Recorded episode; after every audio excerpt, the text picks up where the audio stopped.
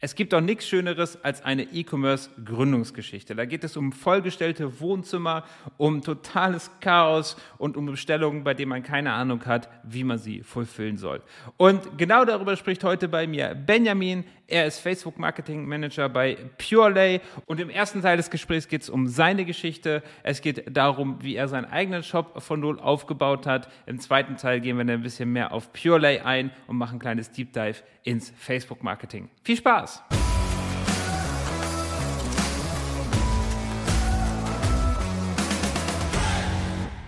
Okay, und bei mir ist heute der Benjamin. Hallo Benjamin. Benjamin, ich muss einmal kurz vorweg sagen, du bist der professionellste Podcast-Gast, den ich hier hatte. Vielen lieben Dank. Hi Florian. Schön, dass ich hier sein darf. Ich glaube auch, du bist der Erste, der mit einer besseren Kamera aufnimmt als ich selber, richtig coolen Hintergrund hat, professionelles Mikro, wie man sich das wünscht. Also wirklich traumhaft. Freut mich, dass das mal jemand appreciaten kann. Ansonsten höre ich immer nur, ich höre mich an wie ein Radiomoderator in den ganzen Meetings. Das ist das Einzige, was ich höre. Ich muss schon sagen, da ist, da ist ein bisschen was dran.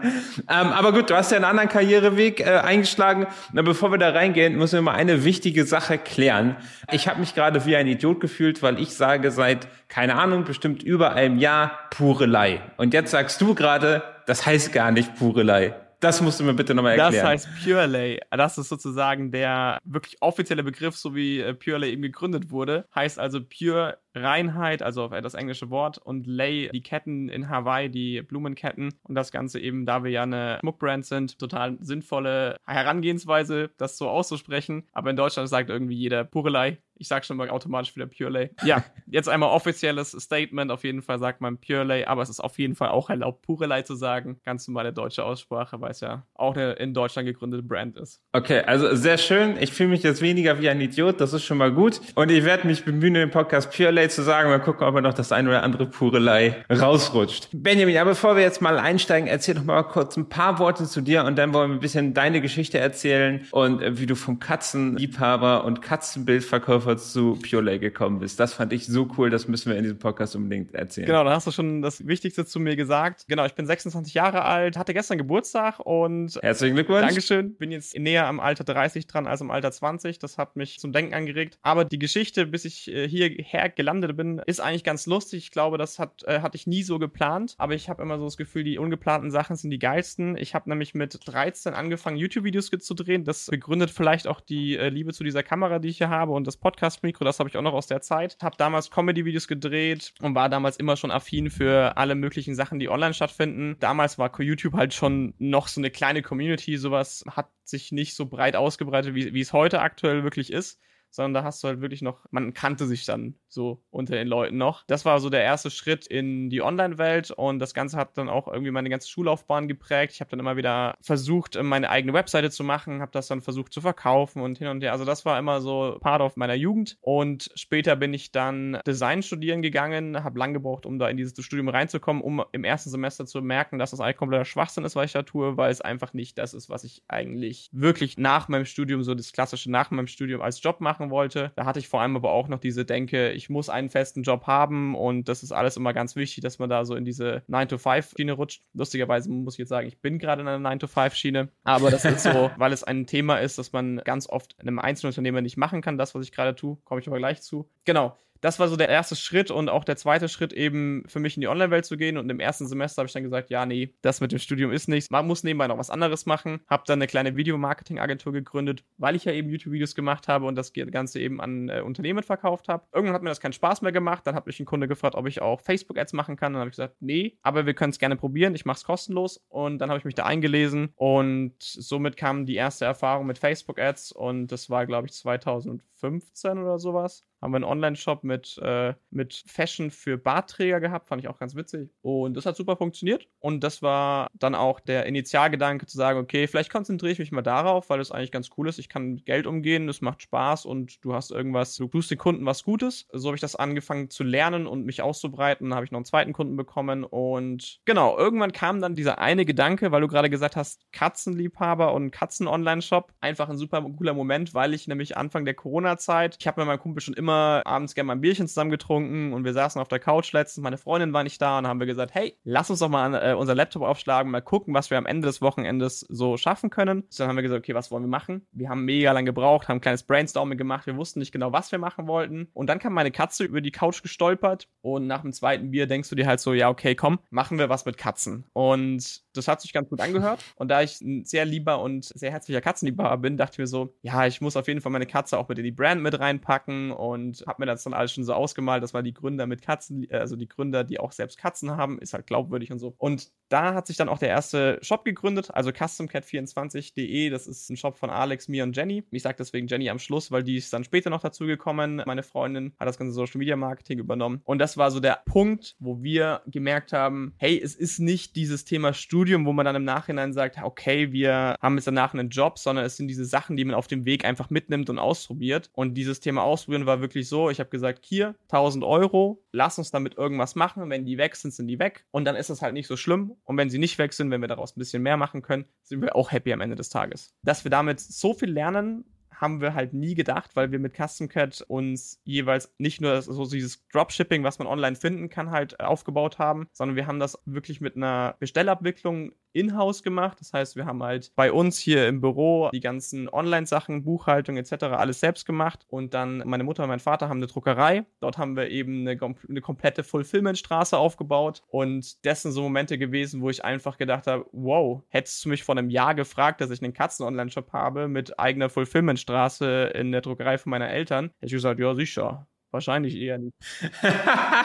okay, also die berühmte Bieridee. Genau, die berühmte Bieridee. Ähm, da lass uns mal ein bisschen tiefer reingehen, weil ich finde es immer extrem spannend, wenn Shops wirklich so bei Null starten. Ihr saßt da auf dem Sofa, habt gedacht, okay, machen wir am Wochenende so einen Shop fertig. Habt ihr das so gemacht? Also habt ihr dann wirklich am Wochenende Shopify, Team installiert, ja. Bilder hochgeladen, Logo-Generator und los geht's? Oder also wie, wie seid ihr da gestartet? Wir haben bis heute noch das, äh, das klassische Debüt Shopify-Theme, das es, sag ich mal, bei Installation mitgibt. Ich habe mich dann aber auch eingelesen, habe das Ganze bis, äh, bisschen krass verändert, deswegen sieht das jetzt total anders aus. Aber dann nochmal zurückzukommen dahin, wir haben an diesem Sonntag ein Produkt online gestellt. Es gibt es immer noch im Shop. Es ist aber das mit Abstand schlecht verkaufteste Produkt überhaupt. Aber das ist so der, finde so der Weg, den wir einfach gegangen sind, zu sagen, okay, wir probieren das einfach mal aus. Und da wir ja keine Erwartungen hatten am Anfang, dass wir sagen, okay, wir haben, wollen jetzt wirklich viele Verkäufe machen, sondern wir wollen letztendlich nur diesen Shop als, wir haben es mal ausprobiert machen und da du ja 14 Tage Shopify testen kannst, haben wir gesagt, naja, testen wir halt mal die ersten 14 Tage, mal gucken, ob wir einen Verkauf bekommen. Genau. Und so haben wir dann ein Produkt entworfen übers Wochenende, haben den ganzen Shop online gestellt, haben uns informiert, wie das rechtlich abläuft, äh, haben uns dann, ich glaube, hunderte Videos reingezogen, wie man sowas designt, was man so macht. Und genau, haben wir die ersten Pläne für unsere erste Kampagne aufgesetzt auf Facebook, wie wir das machen wollen, wie das Ganze auszusehen hat. Genau, und dann saßen wir am Sonntag da und am Abend haben wir dann den Online-Shop online genommen. Oh wow. Also ich muss sagen, ich hatte schon mal eine ähnliche Geschichte. Ich habe auch schon mal mit einem Freund zusammen am Wochenende einen Online-Shop gebaut, der dann auch relativ schnell viel Umsatz gemacht hat. Das ist irgendwie schon eine krasse Welt, in der wir leben, in der sowas geht. So, aber es ist natürlich auch immer die Frage, wie macht man den ersten Verkauf? Also du sagst, ihr habt eine Facebook-Kampagne aufgebaut. Wie hat die ausgesehen und wie habt ihr damit, welche Ergebnisse habt ihr damit erzielt?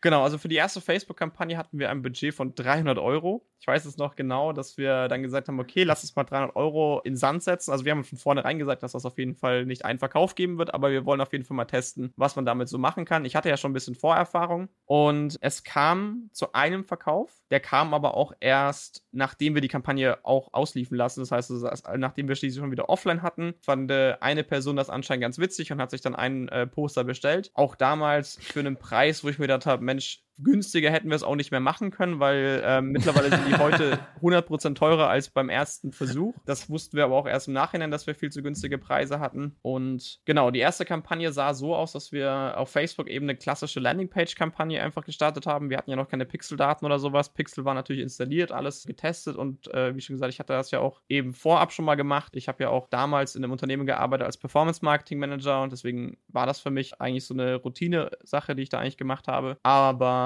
die Erwartung war mir halt klar, dass am Anfang relativ wenig rüberkommen wird. Und dann haben wir halt eben so eine klassische Interest-Kampagne aufgesetzt mit einer Conversion, also mit einem Conversion-Ziel und dann eben auf Landingpage-Aufrufe gegangen und dann halt die Leute auf die Startseite geleitet, da eine coole Messaging gesetzt. Das Lustige war, ähm, wir haben uns kaum Gedanken gemacht darüber, wie wir wirklich kommunizieren. Also so eine klassische Communication-Strategie hatten wir überhaupt gar nicht. Wir haben halt gesagt, okay, was haben wir für USBs oder was haben wir für ein USP überhaupt? Und den haben wir halt dann einfach nur in Fokus gesetzt. Die Bilder haben wir versucht, so schön wie möglich zu gestalten. Wir hatten ja beide, also Alex ist auch äh, Designer eben. Und da haben wir gesagt, wir brauchen irgendwas, was einigermaßen gut aussieht. Das haben wir dann so versucht zu gestalten. Und es ist halt hart gefloppt. So. Es, wir, sind, wir waren danach etwas deprimiert, weil wir gedacht haben, na gut, jetzt sind die 300 Euro weg, was machen wir jetzt? Okay, also äh, eine, eine Sache noch, wie hattet ihr euch denn vorgestellt, das Produkt überhaupt anzubieten? Weil ich finde, das ist eine der schwierigsten Sachen im E-Commerce, ist, dass das Produkt dann auch dazu haben und zu verschicken, zumal man ja häufig große Mengen produzieren muss. Und das ist, glaube ich, so die Krux bei, bei jeder Geschichte. Man muss eigentlich immer eine Wette machen, dass man das, was man da hat, auch verkauft bekommt. Oder man muss es verkaufen, bevor man es hat. Da muss man eine Wette drauf machen, dass man es auch zum richtigen Preis äh, produzieren kann, was bei euch ja auch schiefgegangen ist. Aber wie hattet ihr euch denn vorgestellt, das überhaupt ähm, dann zu verkaufen, äh, beziehungsweise zu produzieren, zu verschicken? Das war eigentlich auch eine ganz witzige Geschichte wir hatten ja uns am Anfang so ein bisschen informiert, was können wir machen mit Katzen. Also können wir, wollen wir irgendwelche Produkte aus China bestellen, wollen die dann uns auf uns branden und wollen die dann weiterverkaufen? Wollen wir Dropshipping machen? Da haben wir ganz kurz drüber geredet, haben gesagt, okay, wir finden diese Art von äh, Vermarktung nicht cool, weil einfach die Versandzeiten ewig ja. sind und damit irgendwie die Kundenzufriedenheit nicht ganz stabil bleiben ja, kann. Ja, sehr stark, sehr stark. Und ja. äh, dann haben wir gesagt, okay, wir wollen das auf jeden Fall nicht machen und deswegen, ich bin auch heute noch nicht hundertprozentig überzeugt von Dropshipping. Ähm, klar, es ist ganz normale Marktwirtschaft, dass man Sachen verkauft von äh, anderen Shops, aber eines Tages Tages finde ich es halt nicht cool, dass man da die Leute eben so, sag ich mal, mit, dem, mit, dem, mit der Versandzeit so ein bisschen verarscht. So gegen normales Dropshipping, finde ich, spricht nichts. Also einfach die Produkte von einem anderen Shop zu verkaufen, ist völlig legitim. Ja. Aber es ist ja, heutzutage spricht man davon, dass ich auf AliExpress irgendwelche Produkte sehe, wenn ich sie viermal so teuer mache, sie irgendwo per Facebook verscherbe und die Leute dann ein halbes Jahr auf ihr Produkt warten lasse, was dann im China-Karton ankommt, im schlimmsten Fall im Zoll hängen bleibt, kein Standards entspricht. Und das ist einfach überhaupt ja. nicht cool. Das gehört gestoppt. Das äh, trifft es genau auf den Punkt. Deswegen fand ich, fanden wir das von Anfang an ey, einfach nicht cool. Wir haben uns dafür informiert, haben gesagt, okay, nee, wir müssen was anderes finden. Dann sind wir auf dieses Thema Print on Demand gekommen. Dann haben wir uns die klassischen Print-on-Demand-Fulfillment-Dienstleister angeschaut, Printful. Wir haben uns, äh, lustigerweise gibt es in Amerika einen, der heißt Custom Cat. Haben wir im Nachhinein auch erst gefunden. ähm, und wir haben uns alle Preise angeguckt, Preise verglichen und vor allem, was wir uns angeschaut haben, war Versandzeiten. Und auch Printful hat eben äh, keine deutschen, beziehungsweise ganz wenig deutsche Fulfillment-Dienstleister, teilweise für Poster gar keine, sondern eben nur für T-Shirts. Und dann sind wir eben auf die Idee gekommen, lass uns was anderes machen, nämlich lass uns das selber machen, weil wir wollen ja nur Poster anbieten. Also können wir mal meinen Dad fragen, der hat eine kleine Druckerei. Lass ihn mal fragen, ob er unsere Sachen ein bisschen ausdrucken kann, wenn wir ihn die einfach per E-Mail rüberschicken. Und äh, dann hat er das Go gegeben. Er hat gesagt, ja, schick dann einmal im Monat eine Rechnung rüber und dann sollte das passen. Also alles klar. Machen wir so. Okay, also sehr cool. Ich meine, das Geld natürlich auch ein bisschen Glück dabei, dann so die richtigen Leute in der Familie zu haben. Aber das ist natürlich spannend. Okay, das heißt, Produktion hattet ihr da? Sind das übrigens, also das sind reine Poster, die sind nicht gerahmt oder so, sondern die, die verschickt ihr dann in so einem, ähm, in so einer Rolle, nehme ich an. Oh, long, long story, ja, ja. Also die Story hinter unseren wundervollen Verpackungen, die wir heute besitzen, ähm, ist lang und schmerzvoll gewesen das war, ähm, am Anfang war es dieses Thema, wie wollen wir das überhaupt verschicken? Ach ja, stimmt, wir brauchen ja Kartons. Ähm, ja, packen wir das am Anfang erstmal in Briefumschläge rein und verschicken es ganz normal per mit Briefmarke. Und das ging auch für den ersten Part. Wir haben ja bis, nur bis A3 verschickt. Das heißt, A2 hatten wir damals noch gar nicht okay. und Rahmen hatten wir damals auch noch nicht. Und die Rahmenstory erzähle ich gleich, die ist zu lustig. Ich habe, am Anfang haben wir halt super viele Returns gehabt, weil die Post Boten einfach das nicht drauf gelesen haben, dass man solche Sachen nicht knicken soll. Und dann sind halt, glaube ich, knapp 30 Prozent, die wir verschickt haben, sind halt geknickt bei den Kunden angekommen. Fanden die Kunden halt nicht so geil, wir mussten das Ganze doppelt verschicken. Und dann sind wir auch später auf versicherten Versand rübergegangen. Da wurde es auch geknickt. Wir waren unglaublich deprimiert, was wir da so machen können. Wir haben schon Verstärkungen in den Karton mit rein. Wir haben schon draufgeschrieben in Rot, ganz groß, nicht knicken. War alles völlig egal. hat, hat niemanden gejuckt. Und das Dumme war, wie du gerade gesagt hast, wir wollten diese Versandrollen dann auch haben. Macht auch total Sinn für Poster versenden. Die sind aber verhältnismäßig teuer im Einkauf, also die, diese Rollen an sich. Und wir haben halt saugünstig die ganz normalen ähm, Flachverpackungen gekauft, aber en masse so. Und die wollten wir halt erstmal wegbekommen und hatten halt keine Lust, das auf, auf diese Art und Weise zu machen. Und dann kam die Idee mit den Rahmen. Und deswegen haben wir auch heute ganz andere Verpackungen, weil ganz viele Kunden nämlich am Anfang gefragt haben: Mensch, Benny, habt ihr auch Rahmen? Weil wir würden das gerne zusammen mit Rahmen und so weiter verschicken. Da haben wir gesagt: Ja, nee, haben wir nicht, tut mir leid. Äh, das haben wir halt zwei Monate lang durchgezogen. Und dann sind wir auf den Punkt gekommen: Ja, lass uns das mal ausprobieren, weil wir eigentlich nie daran gedacht haben, überhaupt mit Rahmen zu verschicken, weil wir bräuchten das, das müssen wir dann wirklich auf Lager haben. Dann müssen wir auch Lagermanagement betreiben. Und das war uns nicht ganz klar, was wir da genau machen sollten.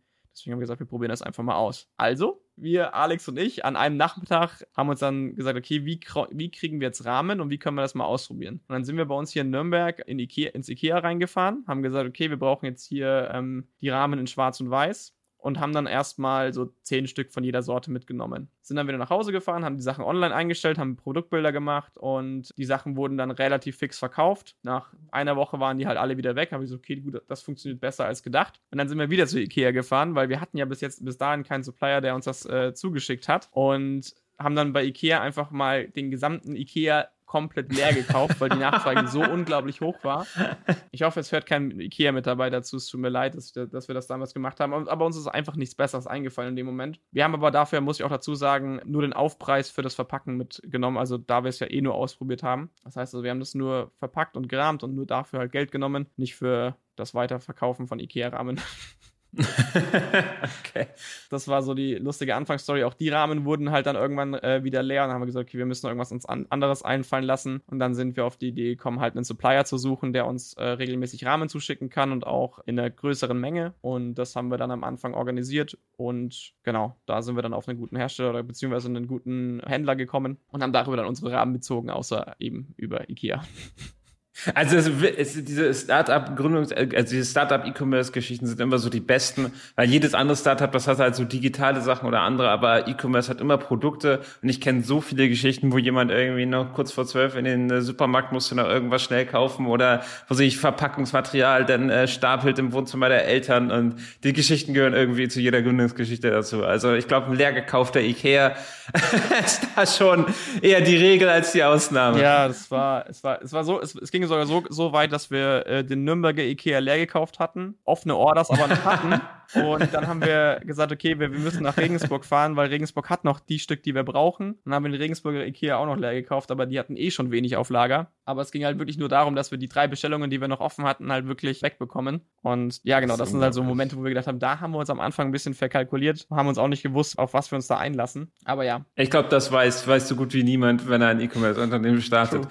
Aber gut, äh, was jetzt schon so durchklingt, ist, ihr habt ja Verkäufe gemacht. Ihr sagtet aber gerade, eure erste Kampagne, 300 Euro, war weg. Zwei Tage später kam noch ein Verkauf. Äh, so daher, warum habt ihr denn überhaupt weitergemacht? Ihr sagt, ihr wart deprimiert. Wäre es nicht die Lehre gewesen, okay, Markt möchte das Produkt nicht, lass uns was anderes machen? Stimmt, da hast du, hast du recht. Da habe ich äh, natürlich irgendwie ein bisschen was ausgelassen beim Erzählen. Wir hatten ja. Es war eine schöne Open Loop. Ich glaube, das hat einen schönen Spannungsbogen. Stimmt. Gegeben. Wir hatten ja am Anfang gesagt, wir hatten die Kampagne und es hat wirklich absolut nicht funktioniert. Die ersten 300 Euro waren weg und wir, wir saßen da und haben gesagt, was machen wir? Und dann haben wir wirklich mal angefangen, so eine kleine Marktrecherche zu machen. Das hatten wir ja vorab ja nie irgendwie im Fokus, sondern wir hatten ja einfach nur uns im Fokus. Und dann haben wir so ein bisschen recherchiert, haben geguckt, was machen andere, was können wir daran verbessern, was haben die, was wir nicht haben. Und dann haben wir gesagt, okay, es sieht anscheinend wirklich an den Designs. Und unser Design sah echt kacke aus. Es war äh, einfach von der Illustration war es nicht gut. Es war nicht, es war halt wirklich ein Spruch drauf. Leute, die Katzenbilder halt kaufen, die handgezeichnet sind, wollen vielleicht ein bisschen detailliertere Zeichnungen haben. Und ähm, so hatten wir dann gesagt, okay, wir optimieren nochmal den gesamten Shop. Jetzt lass uns nochmal eine Woche lang Zeit. Und dann haben wir gesagt, okay, nach dieser einen Woche probieren wir das Ganze nochmal. Neue Bilder, neue Message, neue Qualität. Wir haben dann auch eben, wie schon gesagt, die Designs geändert. Wir haben geguckt, ob wir auch A2 anbieten können. Haben wir eine Möglichkeit gefunden, auch A2 anzubieten.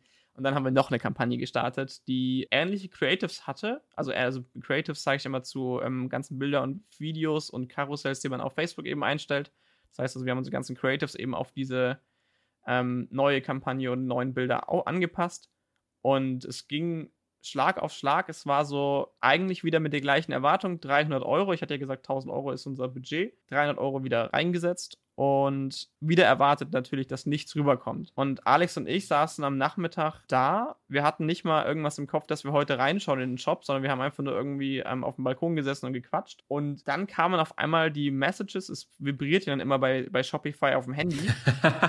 und dann so, hä, Shopify? Zieh das Ding so runter, dann mir so zwei neue Bestellungen. Und wir beide haben uns einfach einen Keks gefreut, weil so viele Bestellungen, mehr als eine und das nach ungefähr zwei, drei Stunden, nachdem die Kampagne online war, haben wir gedacht, okay, das gibt's ja gar nicht. Da haben wir ja schon jetzt echt zwei Verkäufe gemacht. Das ist ja krass. Und dann hat sich, dann mussten wir halt anfangen, die auch zu bearbeiten und das Ganze irgendwie, ähm, den ganzen Prozess zu lernen, weil mit einer Bestellung weißt du halt nicht, wie, wie dieser Prozess funktioniert. Und natürlich hatten wir auch keine Reviews. Das macht es Anfang, Anfang super schwer, wer, wenn du halt einen neuen Online-Shop hast. Das finde ich das mit die, höchst, die höchste Kunst, wenn da noch keine Sternebewertungen auf deinen Produkten drauf sind, das halt in irgendeiner Art und Weise gut zu verkaufen. Weil wenn du als Konkurrent jemanden hast, der ähm, ein gleich oder ein ähnliches Produkt eben anbietet, aber er schon, sag ich mal, 1000 äh, Bewertungen hat auf seine Produkte, das deprimiert schon. Also da muss ich schon sagen, da kannst du natürlich am Anfang so viel Werbung schalten, wie du möchtest, aber du bist halt nicht glaubwürdig. So. Total, total, total. Aber also mega spannend. Ich glaube, diesen Moment, wenn Shopify vibriert und äh, ich glaube, dass der goldene Moment ist, wenn man die Notification ausschalten muss, weil es einfach nur noch nervt. Das ist auch so ein äh, Meilenstein in jedem Shop. Aber was ich super spannend finde, ist, dass du sagst Kundenrecherche, weil das ist das, was glaube ich wirklich die allermeisten Shops falsch machen und das machen nicht nur einmal falsch, das machen die mehrmals falsch. Am Anfang wird irgendwas gestartet, total egozentrisch, das kenne ich von meinen E-Commerce-Abenteuern genauso. Der Markt nimmt sich an und erst dann geht man in die Kundenrecherche. Ja. Und dann hat man das später nochmal, wenn man es aufs nächste Level möchte, dann ist man schon wieder komplett egozentrisch und sieht nicht, ist, ist wieder komplett betriebsblind und müsste eigentlich nur wieder Kundenrecherche machen, mit den Kunden sprechen, Umfragen machen und so weiter. Ich glaube, das ist einer der, der schlimmsten Fehler unternehmerisch, die man überhaupt macht und man macht ihn einfach immer wieder. Das ist absolut wahr. Also du hast halt immer wieder dieses Thema, eigentlich innerlich hast du keinen Bock, deine Konkurrenten anzuschauen, weil du immer innerlich so ein kleines Gefühl in dir trägst, so, es ist unangenehm zu sehen, dass jemand anders es besser macht als du selbst. Und das macht einen halt einfach von dieser Gründeridee und von dieser Motivation so ein bisschen kratzt es an seinem eigenen Selbstbewusstsein, finde ich. Wenn man Konkurrenten findet, die das entweder besser machen oder die machen äh, das Produkt deutlich schöner oder die haben äh, deutlich mehr Umsatz und deutlich mehr Kunden. Und das muss man aber machen. Und da musst du halt einmal durchmachen, äh, beziehungsweise einmal dich durcharbeiten und sagen, okay, schreib dir einmal neutral oder beziehungsweise so, so ähm, objektiv wie möglich auf, was macht er wirklich besser und was können wir wirklich daran optimieren. Ja, also kann man, ich, ich kenne diesen Widerstand auch wirklich genau. Man möchte sich das nicht anschauen, aber muss es sich anschauen. Man möchte auch nicht mit, mit Kunden irgendwie sprechen, man möchte auch auf keinen Fall irgendwie anrufen, aber muss es machen. Das ist einfach den Frosch, den man essen muss. Das bringt so unglaublich viel und deine Geschichte ist da wirklich das beste ja, Beispiel. Absolut wahr. Jetzt hattet ihr also diese coole Kampagne laufen bei Facebook, die ersten Verkäufe rein, jetzt ging es ans Fulfillment. Wie seid ihr denn von da aus? Oder, also du sagst, ist das eine spannende Geschichte, wenn wir noch kurz über das Fulfillment reden oder ging das davon da eigentlich relativ entspannt? Euer Vater hat die Probe äh, produziert genau, und also, ihr habt sie dann eingerahmt verschickt. Genau, wir haben die dann gerahmt verschickt. Es ging halt einfach, das hört sich jetzt so an, dass, dass das alles so gleich von der ersten Bestellung ab ähm, super lief. Lief natürlich nicht super, es lief immer wieder mit, mit Hürden, aber nicht, dass man sagen kann, okay, das waren jetzt so Hürden, die man einfach nicht lösen konnte. Es waren halt immer kleine Probleme, die dann wieder aufgefallen sind, die musste man halt wieder lösen. Und dann haben wir das halt einfach bei der nächsten Bestellung oder bei der nächsten Bestellung einfach besser gemacht. Teilweise haben wir die Versandzeiten nicht gepasst, teilweise haben wir es äh, dann äh, zur Post gebracht,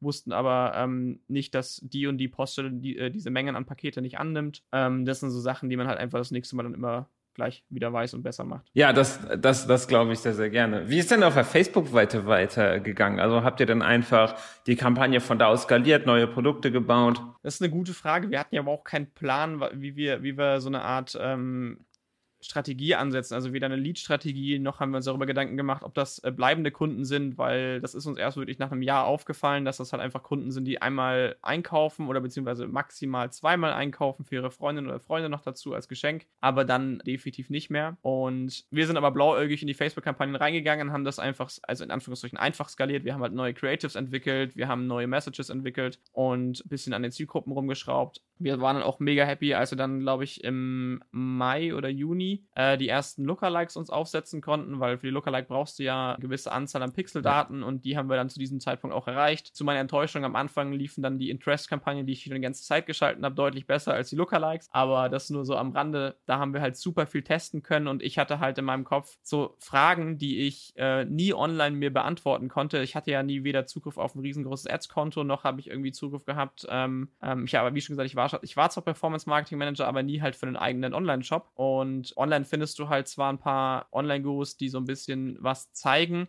aber nie so alles so. Ich habe ja, komm, ich, kann ich später nochmal erzählen, aber das war so die, der größte Struggle. Und dann habe ich halt einfach äh, so ein paar Sachen mir gedacht und die musste ich unbedingt ausprobieren, weil, wie gesagt, ich habe ja keine, ich habe ja nirgendwo eine Antwort auf meine Fragen gefunden und manche Sachen haben davon wahnsinnig gut funktioniert, manche Sachen überhaupt nicht. Und am Ende des Tages hat sich das Ganze wirklich, was, was geldtechnisch angeht, wirklich gut neutralisiert. Aber das, der Punkt war, was, was geblieben ist, halt das Learning, so was man mit Facebook-Kampagnen eben machen kann und vor allem, was man nicht machen kann. Und das ist so dieser Punkt, der aber auch bei mir hängen geblieben ist. Weil viele Gurus online ja immer sagen, und das habe ich ja damals auch gespürt, dass man mit Facebook, sage ich mal, alles Mögliche online verkaufen kann und Facebook das 9 Plus Ultra Vertriebstool ist für alles. So, für alles, alles. Heute denke ich da halt komplett anders drüber. Facebook sollte man machen, ausprobieren, Aber wenn es halt nicht klappt, dann liegt es nicht an dem Typen, der das macht, sondern vielleicht manchmal an dem Produkt manchmal eine Produktstrategie, manche Produkte sind dafür ausgelegt, dass man die regelmäßig kauft. Foodprodukte zum Beispiel, wie bei Purelay eben auch Schmuckprodukte, da kaufst du halt ab und zu mal was mit, mit einer neuen Kollektion. Und diese, diese, ich, ich bin manchmal ein bisschen, bisschen traurig darüber, dass so viele Online-Gurus sehr viele Informationen verbreiten, um sich selbst einfach zu profilieren, um sich selbst ihren, ihren Online-Kurs, ihre, ihre Produkte zu verkaufen, dafür, dass man sagt, ja, mit 5 Euro kannst du starten, äh, deine Ads zu schalten, vollkommener Bullshit aus meiner Sicht so. Aber ja, das ist, das ist das, was ich damals damals aber auch geglaubt habe. So, ich habe halt dann diese 5 Euro ähm, Kampagnen geschalten, habe das mal ausprobiert und habe halt selber gemerkt, ja, nee, das ist, das ist Quatsch. Also das, ich hätte es nicht schöner sagen können, weil ich glaube, was da draußen über Facebook erzählt wird, das ist halt